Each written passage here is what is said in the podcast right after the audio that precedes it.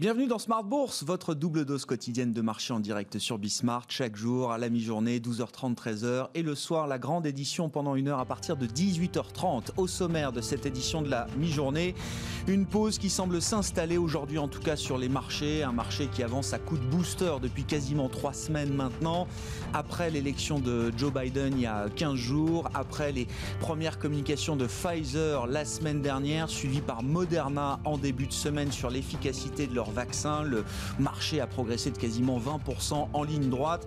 On voit d'ailleurs que les, bonnes nouvelles, toujours sur le front des vaccins, ont un peu moins d'effet à ce stade sur, euh, sur les marchés, puisque AstraZeneca, en partenariat avec l'Université d'Oxford, communique aujourd'hui, là aussi, sur l'efficacité et l'innocuité de son, euh, de son vaccin.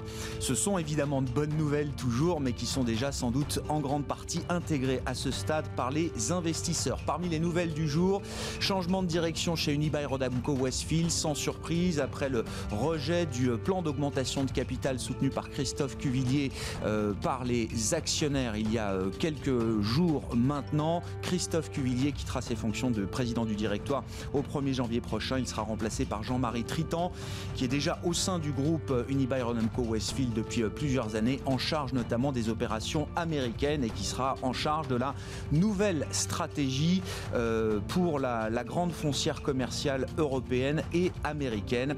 Et puis on notera euh, sur le front des rendez-vous politiques un sommet aujourd'hui à distance, online pour les chefs d'État et de gouvernement européens, avec toujours euh, quelques sujets immédiats sur la table. La crise sanitaire qui reste bien sûr une urgence de court terme, même si l'Europe semble avoir passé le, pic de la deuxième vague. C'est une situation qui est toujours surveillée de très très près. La situation du Brexit également, alors que les dernières rumeurs, spéculations nous indiquent qu'un accord pourrait être euh, dévoilé dans les prochains jours, peut-être en début de semaine prochaine, ce qui permettrait d'éviter la case hard Brexit. Hein. ce serait une bonne nouvelle supplémentaire euh, éventuellement pour les investisseurs. Et puis euh, un sujet à déminer également au cours de, autour de l'accord budgétaire pluriannuel qui englobe notamment le plan de relance européen de 750 milliards d'euros.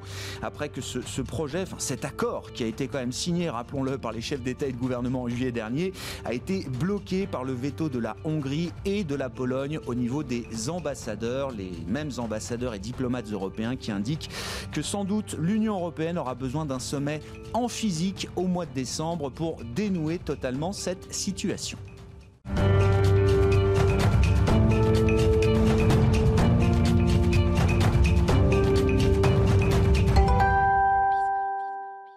De pause donc sur les marchés européens. On a vu déjà hier euh, des indices américains qui terminaient en baisse de 1%. Le mouvement de pause se prolonge donc en Europe à la mi-journée. Le résumé complet, c'est avec Nicolas Pagnès, comme chaque jour, sur Bismart depuis la salle de marché de Bourse Directe. Le CAC 40 est en recul à la mi-journée dans le sillage de la clôture des marchés américains hier soir, une tendance partagée par les autres places de marché européennes depuis le début de la matinée. Après les annonces des avancées en matière de vaccins euh, de Pfizer et Moderna, AstraZeneca a tenu à faire le point sur ses propres avancées. Selon la chaîne CNBC, le vaccin présenterait une réponse immunitaire solide et similaire sur toutes les classes d'âge testées. Une bonne nouvelle qui, devrait, qui devrait avoir peu d'impact sur les marchés alors que le vaccin n'a pas encore entamé ses tests de phase 3 les investisseurs réagissent surtout aujourd'hui à la recrudescence de la pandémie à travers le monde, alors que l'OMS estime que la deuxième vague devra être combattue sans vaccin. Aux États-Unis, plusieurs États ont mis en place de nouvelles mesures de restriction, alors que le pays dépasse à présent les 250 000 morts en lien avec la maladie. La ville de New York a par exemple annoncé la fermeture de tous les établissements scolaires à cause de la progression du nombre de cas. Au Japon, Tokyo, qui a vu le nombre de cas, euh, de nouveaux cas afficher un nouveau record hier, dépassant les 500 nouveau cas est de son côté passé en alerte maximale. Le Premier ministre japonais réfléchit par ailleurs à imposer des restrictions supplémentaires aux restaurants. En France, le nombre de malades hospitalisés pour la Covid-19 recule pour le deuxième jour consécutif. Il est cependant encore trop tôt pour y voir les effets du deuxième confinement. Le gouvernement euh, refuse de son côté d'envisager un déconfinement, préférant euh, parler d'allègement par palier. Et au sein de l'Union européenne, Christine Lagarde a réagi au blocage du plan de relance par la Hongrie et la Pologne et a appelé euh, à sa mise en place sans délai. Christine Lagarde qui estime que les circonstances sont toujours graves, autant du point de vue sanitaire que du point de vue économique. Pour rappel, la Hongrie et la Pologne contestent le fait que le versement des fonds soit, lié au respect de l'état de droit. Du côté des valeurs à présent à Paris, Bouygues annonce une nette amélioration de ses résultats au troisième trimestre, affichant un résultat opérationnel courant de 813 millions d'euros. Le groupe en profite pour réviser à la hausse ses prévisions de croissance pour le second semestre. Il anticipe désormais une marge opérationnelle courante légèrement supérieure à celle du second semestre 2019. Le président euh, du directoire d'Unibail Rodamco Westfield, Christophe Cuvillier, quitte euh, de son côté ses fonctions. Il sera remplacé par Jean-Marie Tritan dès le 1er janvier.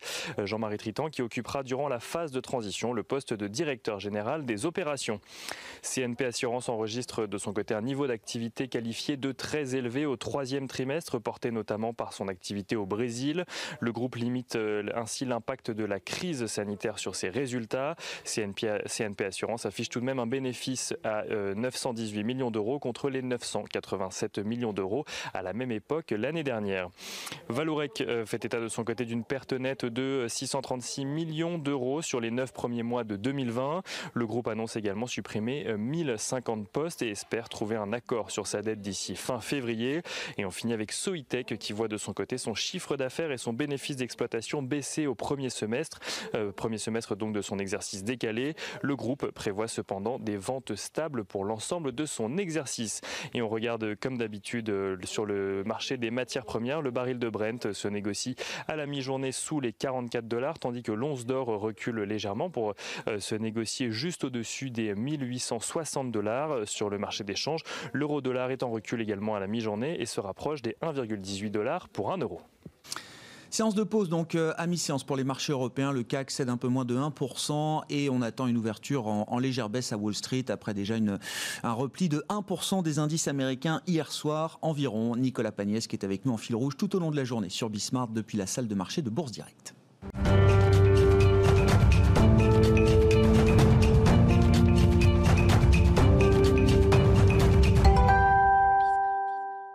Bien, une pause sur les marchés qui permet de prendre le temps de faire un petit état des lieux après euh, deux semaines et demie d'une hausse et d'une rotation sectorielle intense. On en parle tout d'abord avec Frédéric Ducrozet qui nous rejoint par téléphone, stratégiste chez Pictet Wealth Management depuis Genève. Bonjour et bienvenue Frédéric.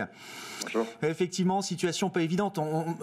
les investisseurs jonglent avec différents horizons de temps. On sent qu'ils ont envie d'acheter l'idée d'un nouveau cycle, l'idée d'une normalisation avec un, un vaccin efficace courant 2021, mais en même temps, le court terme, notamment sur le plan sanitaire, reste, reste encore euh, compliqué, notamment aux États-Unis, euh, Frédéric.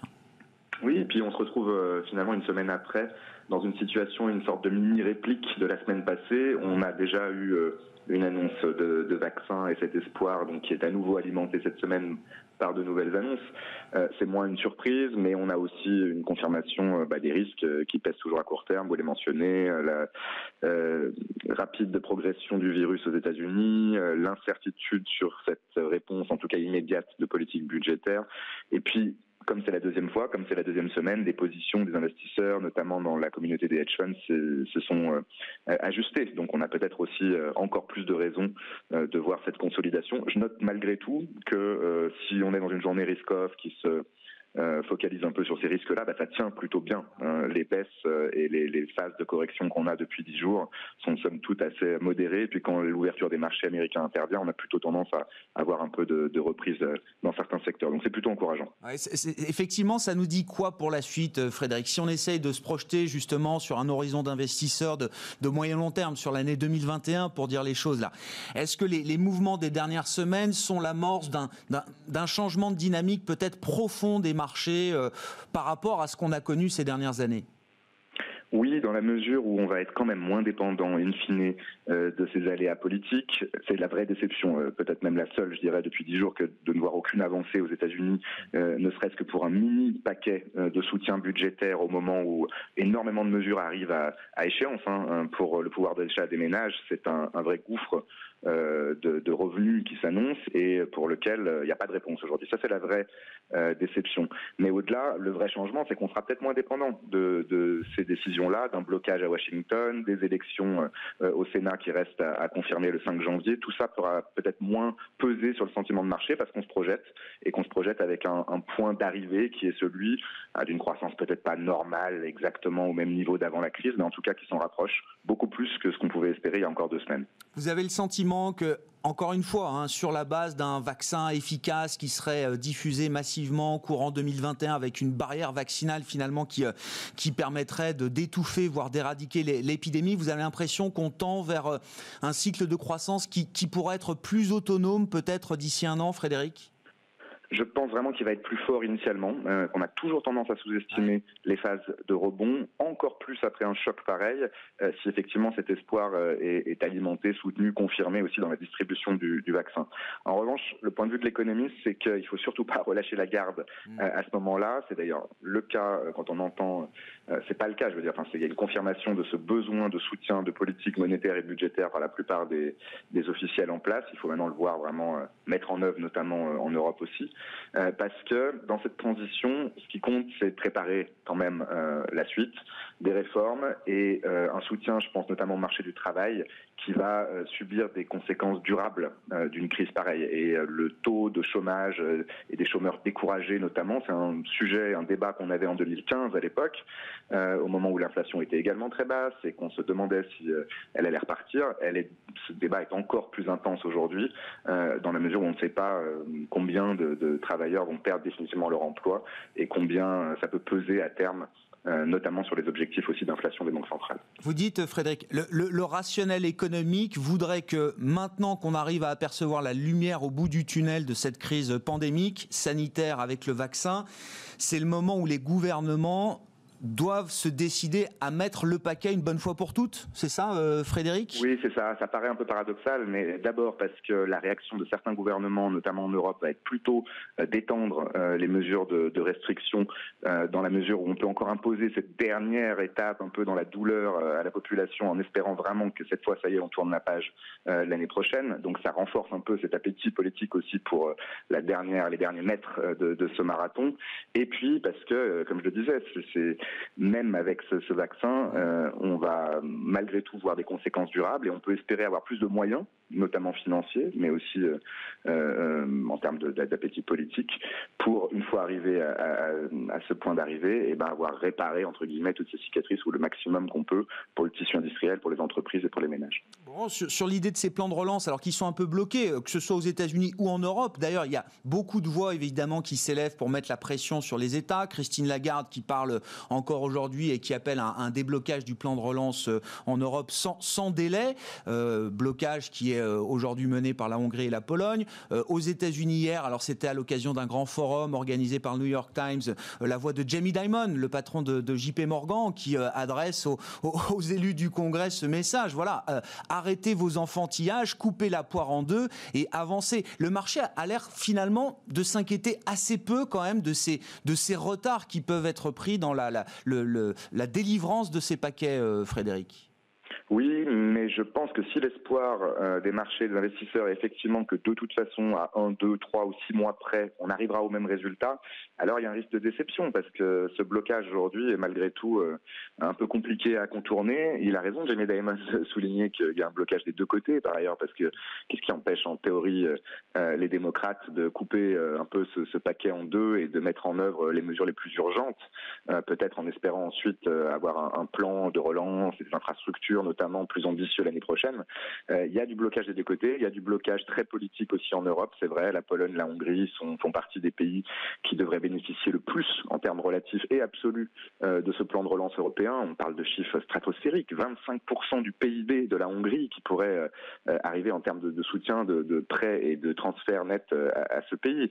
Donc on ne peut pas imaginer, d'un point de vue rationnel en tout cas, le leader de ce pays refuser ce, plan pour une simple posture On espère que, comme d'habitude en Europe, on arrivera à un compromis. Le calendrier, et c'est ce sur quoi Lagarde insiste à juste titre, il est serré et il ne s'agit pas de perdre euh, ce temps précieux qu'on a encore. Pour conclure, Frédéric, qu'est-ce qu'on a envie d'avoir stratégiquement en portefeuille ou de recommander stratégiquement là, pour l'investissement 2021 je pense qu'on arrive à un point un peu plus équilibré maintenant où il fait du sens d'avoir d'avoir un portefeuille peut-être un peu plus simple, euh, plus diversifié par pays, euh, là où le marché peut-être montait et baissait d'une manière plus euh, large en parallèle. On va avoir plus de discrimination dans des pays qui réussissent à mettre en œuvre ces mesures au plan national. La France en fait partie. Le CAC 40 surperforme en hausse de presque 20% sur le mois. je pense avec l'idée que c'est un pays malgré tout, malgré toutes les difficultés, où cette, ce soutien du gouvernement de la politique budgétaire euh, se met en place. Et puis peut-être euh, une autre partie du portefeuille un peu plus aussi euh, risquée, des valeurs plus cycliques, mais de qualité encore, en attendant malgré tout d'y voir un peu plus clair, notamment aux États-Unis. Je pense malgré tout que la politique budgétaire aux États-Unis reste le driver principal maintenant là pour les marchés à court terme. Merci beaucoup Frédéric. Merci pour vos remarques du jour chaque jeudi avec nous à la mi-journée. Frédéric Ducrozet par téléphone, stratégiste de Pictet Wealth Management.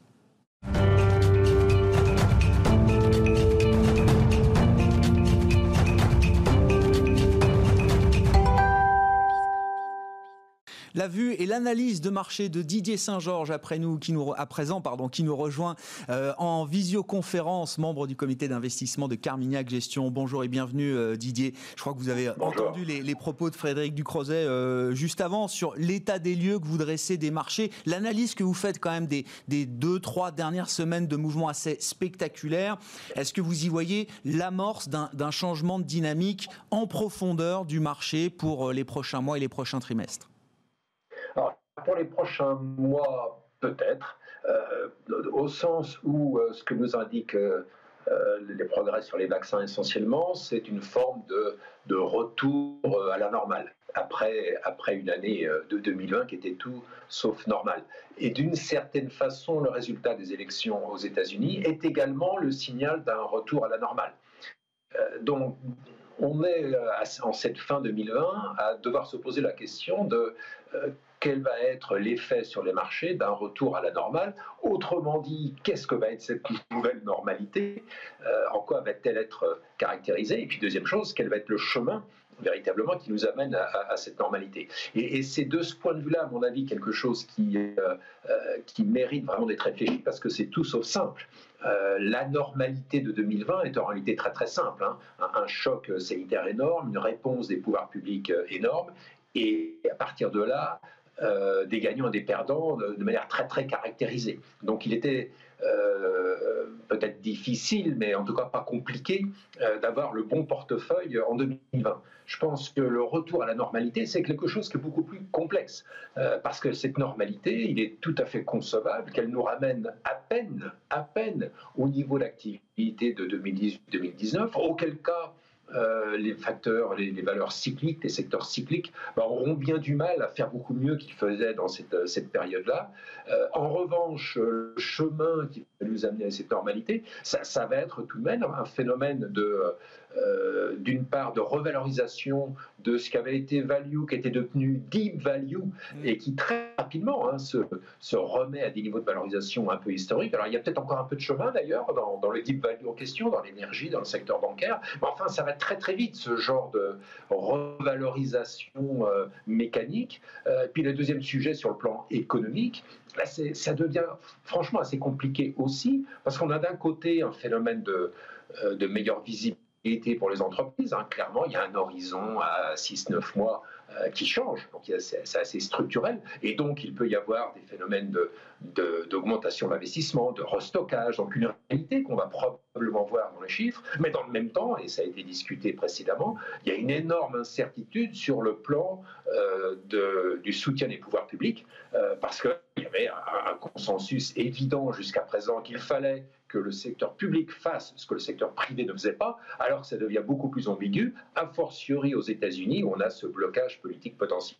Donc je pense qu'on passe d'une anormalité qui est en réalité assez facile à gérer à un retour vers une forme de normalité qui, me semble-t-il, va être beaucoup plus compliquée. Euh, sur, l'idée des plans de relance et de la, de la question budgétaire, euh, euh, Didier, c'est un vrai sujet d'inquiétude. Encore une fois, hein, c'est vrai que dans la phase un peu d'optimisme, d'euphorie qu'on a vécue, on n'a pas eu l'impression que c'était un frein pour les marchés, quand bien même ces, plans budgétaires avaient du mal à être délivrés sans délai, comme, comme le dit Christine Lagarde, que ce soit en Europe ou aux États-Unis. C'est un vrai sujet d'inquiétude pour vous, pour la suite, pour l'avenir? Oui, oui, c'est un sujet d'inquiétude. Vous, vous l'avez évoqué en Europe, hein, on a une problématique vraiment typiquement européenne et, politique qui ne va pas être si simple euh, à cause simplement du fonctionnement des institutions européennes à, résoudre. Euh, et aux États-Unis, c'est un vrai sujet, euh, en effet, même s'il il est un petit peu mis sur un plan secondaire maintenant la nouvelle sur les vaccins euh, l'emporte, mais c'est un vrai sujet. C'est-à-dire que est-ce qu'aux États-Unis on va se retrouver euh, euh, comme certains l'espèrent encore, et on a en droit de l'espérer, comme avait pu l'être Bill Clinton en 1994, où il trouve un arrangement intelligent finalement avec une majorité au Congrès, et, et, on a une politique assez centriste, mais qui est plutôt favorable à l'économie et très favorable pour les marchés, ou est-ce qu'on va se retrouver un petit peu comme dans la situation où était Obama en 2010, avec un blocage dogmatique du, euh, de la majorité au, Sénat, euh, qui empêche de faire quoi que ce soit, alors même que on est, en tout cas pour les quelques mois qui viennent, avant que le, vaccin change complètement le comportement des, consommateurs, euh, bah, on est au, tout début d'une période où clairement la mobilité est en train de baisser, l'activité économique va, prendre, va prendre un coup. Donc on a, on a un vrai, vrai sujet. Hein. On, risque de se retrouver sur 2000. 2021 avec une aide budgétaire inférieure à 2020 et, donc une sorte de restriction budgétaire, euh, alors qu'on est dans une normalisation qui nous amène vers une activité économique qui, qui certes sera bien meilleure que 2020, mais qui sera encore inférieure à ce qu'on était en 2018-2019, qui n'étaient pas des années de forte croissance. Mm. Donc euh, oui, je pense que le, le, soutien budgétaire est un, est un vrai sujet. Ouais, effectivement, il ne faut pas passer trop vite sur cette, euh, cette question. On verra comment les, les, choses peuvent évoluer. Euh, comment est-ce qu'on a envie de préparer les portefeuilles ou comment est-ce qu'on on prépare d'ores et déjà les, les, portefeuilles pour, pour gérer l'année 2021, Didier, avec à la fois les, les bonnes nouvelles sur le front sanitaire qui se matérialiseront euh, on, l'espère, et puis les incertitudes qu'on a pu évoquer sur les, questions budgétaires. Vous disiez effectivement 2020, c'était le cas, les, grands gagnants, les grands perdants. Si on avait euh, eu la, bonne analyse et qu'on restait positionné, finalement, c'était une année euh, assez simple entre guillemets. Et, les choses vont être plus compliquées désormais. Ça veut dire quoi? Des portefeuilles moins concentrés, plus diversifiés? Là aussi, il y aura des pièges et des mines à éviter, j'imagine, Didier. Hein. Oui, absolument. Donc, le bon sens, et vous avez raison de le mentionner, hein, c'est assez naturel, c'est avoir des portefeuilles assez, euh, assez équilibrés. Alors, équilibrés entre quoi? Euh, entre, d'une part, euh, ces, valeurs de croissance qui ne nécessitent pas de faire des, hypothèses très fortes sur le plan macroéconomique, et puis quand même ces, secteurs de la réouverture. alors, je, parlais du value tout à l'heure, ça c'est quelque chose qui se corrige très très vite. Donc euh, je pense que d'ici quelques semaines, il sera déjà un petit peu, tard peut-être pour euh, jouer simplement une, notion de revalorisation de ce qui était devenu vraiment trop, trop bon marché. En revanche, la thématique de la réouverture dans, les secteurs du transport aérien, euh, etc. Ça, c'est quelque chose dont on peut penser qu'on va revenir à des, des perspectives de croissance correctes. Et donc là, je pense que dans les portefeuilles il y a toute raison de, les, garder. Euh, maintenant, il y a un équilibre également différent, me semble-t-il, qui peut être intéressant, entre monde développé et monde émergent. C'est-à-dire que dans le monde développé, on a eu, et cela depuis maintenant une décennie, euh, une activité économique euh, qui a été un peu soutenue quand même par l'intervention des banques centrales que l'on connaît tous, mais ça a surtout tiré considérablement les marchés financiers. Dans le monde émergent, on a eu beaucoup moins de cette aide monétaire des banques centrales, ce qui fait que les marchés, les marchés et d'ailleurs, oui, ça a moins tiré les marchés financiers aussi, donc on a une sous-performance du monde émergent. Là, on rentre dans, cette phase de normalisation où d'un côté, euh, tout l'impact des banques centrales euh, arrive un petit peu à sa fin. On voit bien à quel point euh, aujourd'hui elles réclament à corps et à cri le soutien budgétaire qui a du mal à venir en l'occurrence, on est dans le monde émergent et en particulier dans le monde asiatique dans un double bénéfice, c'est-à-dire que d'une part c'est un, une région qui a beaucoup géré la crise elle-même, euh, cette année passée, ils ont mieux géré la pandémie et le redémarrage économique, ils sont aujourd'hui en meilleure position, et en plus de cela, ils n'ont pas fait toute cette orgie de, création monétaire.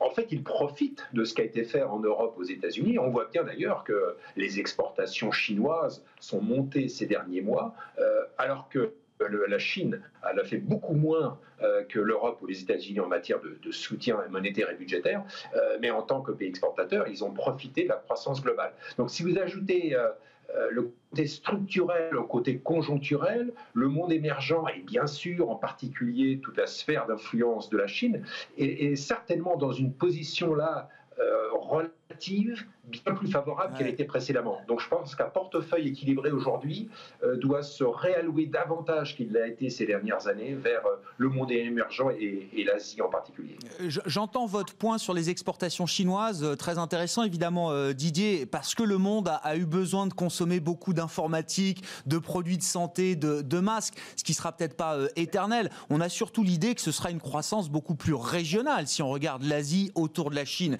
La, la preuve en est avec la signature de cet accord de, libre-échange historique euh, ces, derniers jours.